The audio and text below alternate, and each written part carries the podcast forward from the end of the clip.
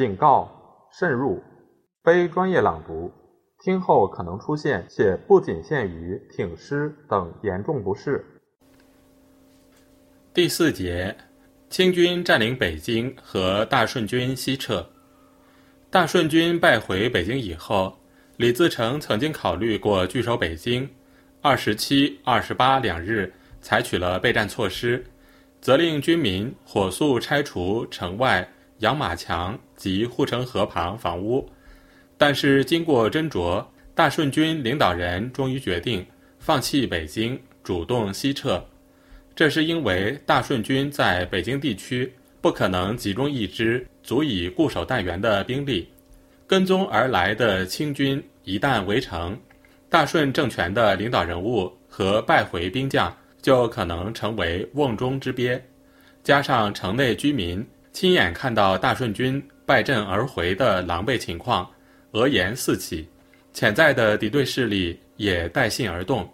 在这种形势下，李自成断然决定，二十九日在北京举行继位典礼后，立即率部西撤。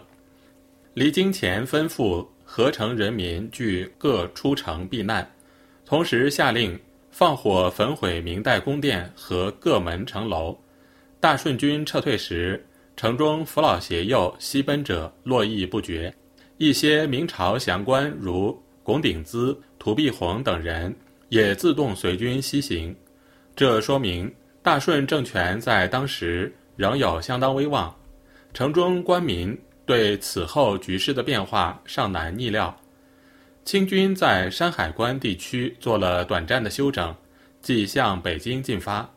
四月三十日晚上，多尔衮在蓟县获悉大顺军已经撤离北京，命令多铎、阿济格。和吴三桂等带领精兵火速追击，目的是进一步重创大顺军，尽量截留被大顺军运走的金银财物。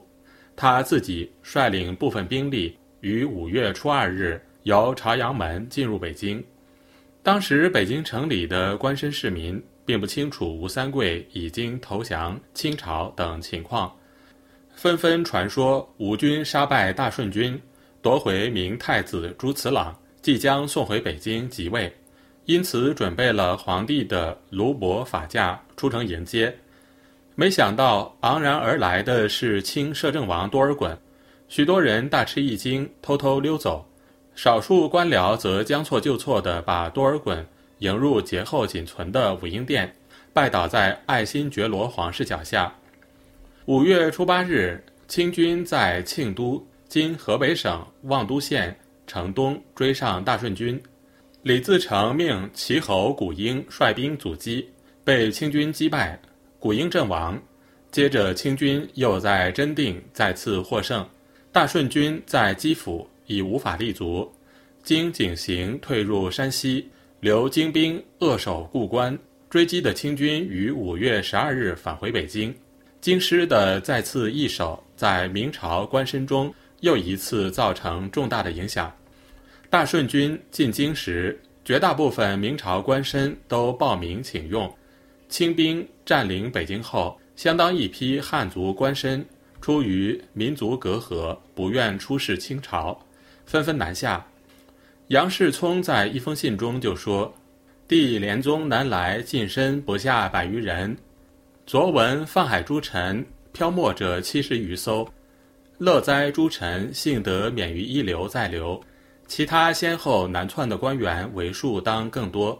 顺治元年七月，清吏部左侍郎沈维炳在奏书中写道：“大清入来规模宏大，安民和众，恩已卓矣。而京官南去不返，似怀避地之心。高人绝志临藏，似多避世之举。见在列属落落尘心。”何以急事而相太运哉？他建议急行征驰，先收人望，此新朝第一急务也。在争取汉族近身势力上，清廷显然技高一筹。大顺政权的追赃助饷，随后建立的南明弘光政权，又以从逆的罪名追究南逃官绅曾经投降闯贼而大兴顺案。都是相当一部分官绅大失所望，另寻出路。多尔衮进京初期比较谨慎，遇事多听从范文成、洪承畴等汉族官僚的建议。为了取得汉族官绅地主的支持，他以为明帝复仇讨贼相标榜。进京后的第三天就下令，官民人等为崇祯帝服丧三日，以展舆情。着礼部太常寺被地理俱葬。鉴于明朝后期党争激烈，在京的明朝官僚绝大多数又投降过大顺政权，多尔衮不失时机地广为招来。入京之初就大张榜示，与诸朝绅荡涤前会。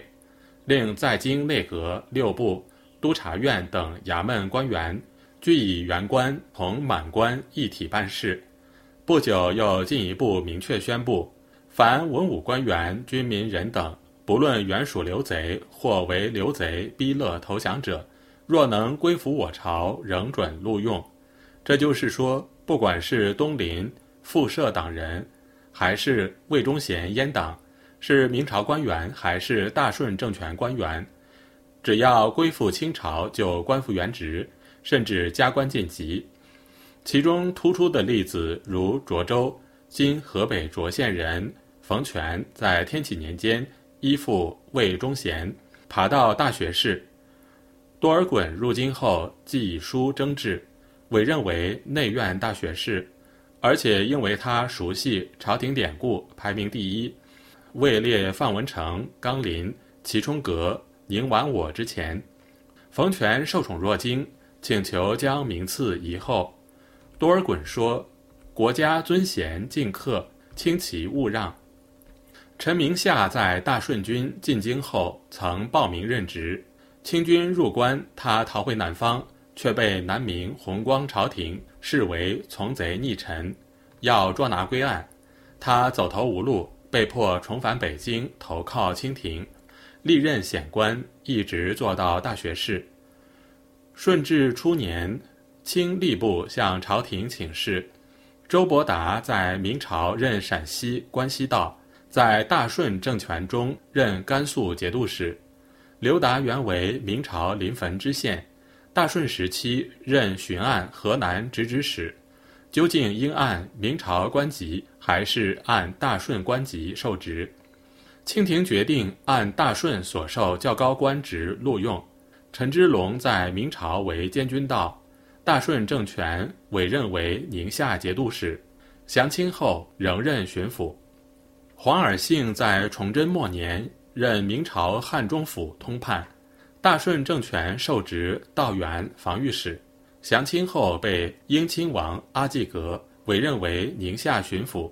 富平县举人赵兆林归附大顺政权后，仕至神木道，即神木防御使。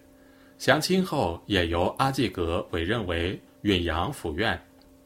顺治三年正月，清廷吏部建议把他们降为道级官员，摄政王多尔衮裁决，仍以都堂即巡抚任用。多尔衮还经常命降清的汉族官员荐举人才，形成门生旧友相率入朝的局面。自从明朝中叶以来，近身势力迅速膨胀，成为各地举足轻重的社会力量。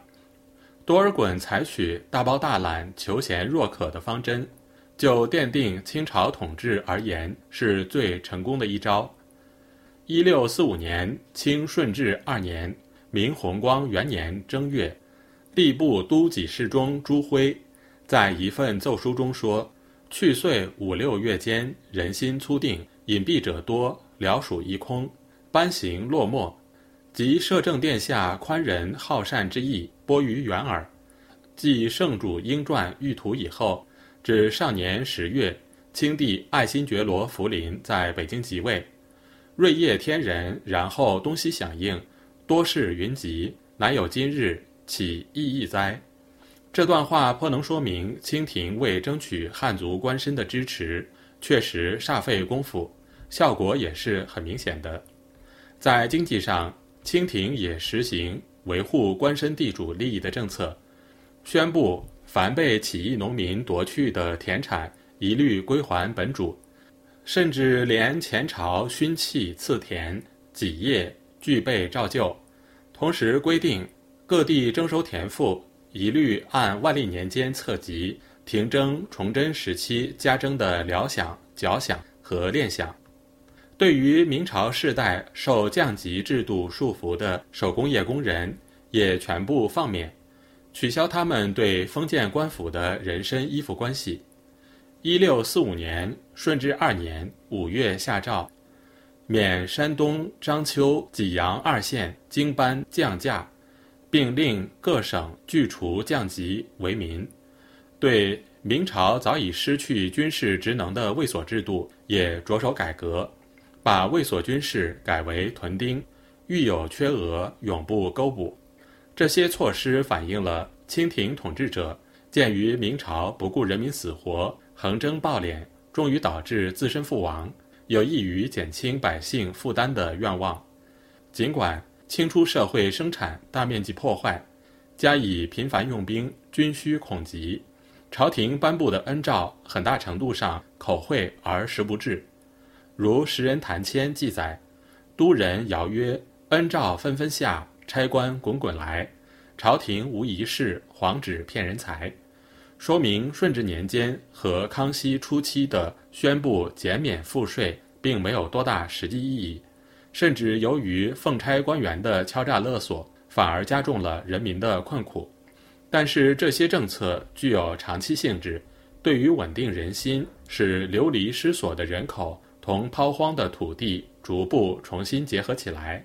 无疑有积极作用，为尔后社会生产的恢复和发展创造了比较有利的条件。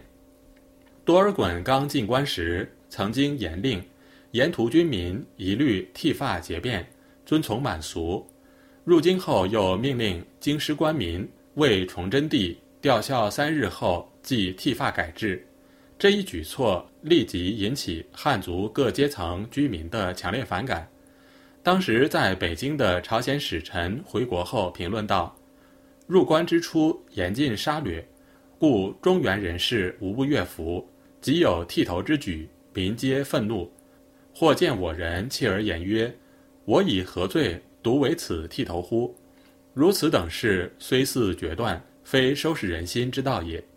由于清廷立脚未稳，朝廷内新归附的汉官非议甚多，在野的。”更精卫不至，多尔衮不得不暂时收敛。五月二十四日，遇兵部道，于前因归顺之民无所分别，故令其剃发以别顺逆。今闻甚服民怨，反非予以文教，定民之本心矣。孜孜以后，天下臣民照旧束发，悉从其变。同年七月，又规定，禁减用各官。孤依名士素制本品官服，以便立事。清廷占领北京初期采取的措施，在相当程度上改变了汉族居民记忆犹新的清军三次深入内地屠杀掳掠的残暴形象，特别是对汉族文武官绅招来有方，不仅使自己迅速在基辅以及附近地区站稳了脚跟。也为此后征服全国奠定了基础。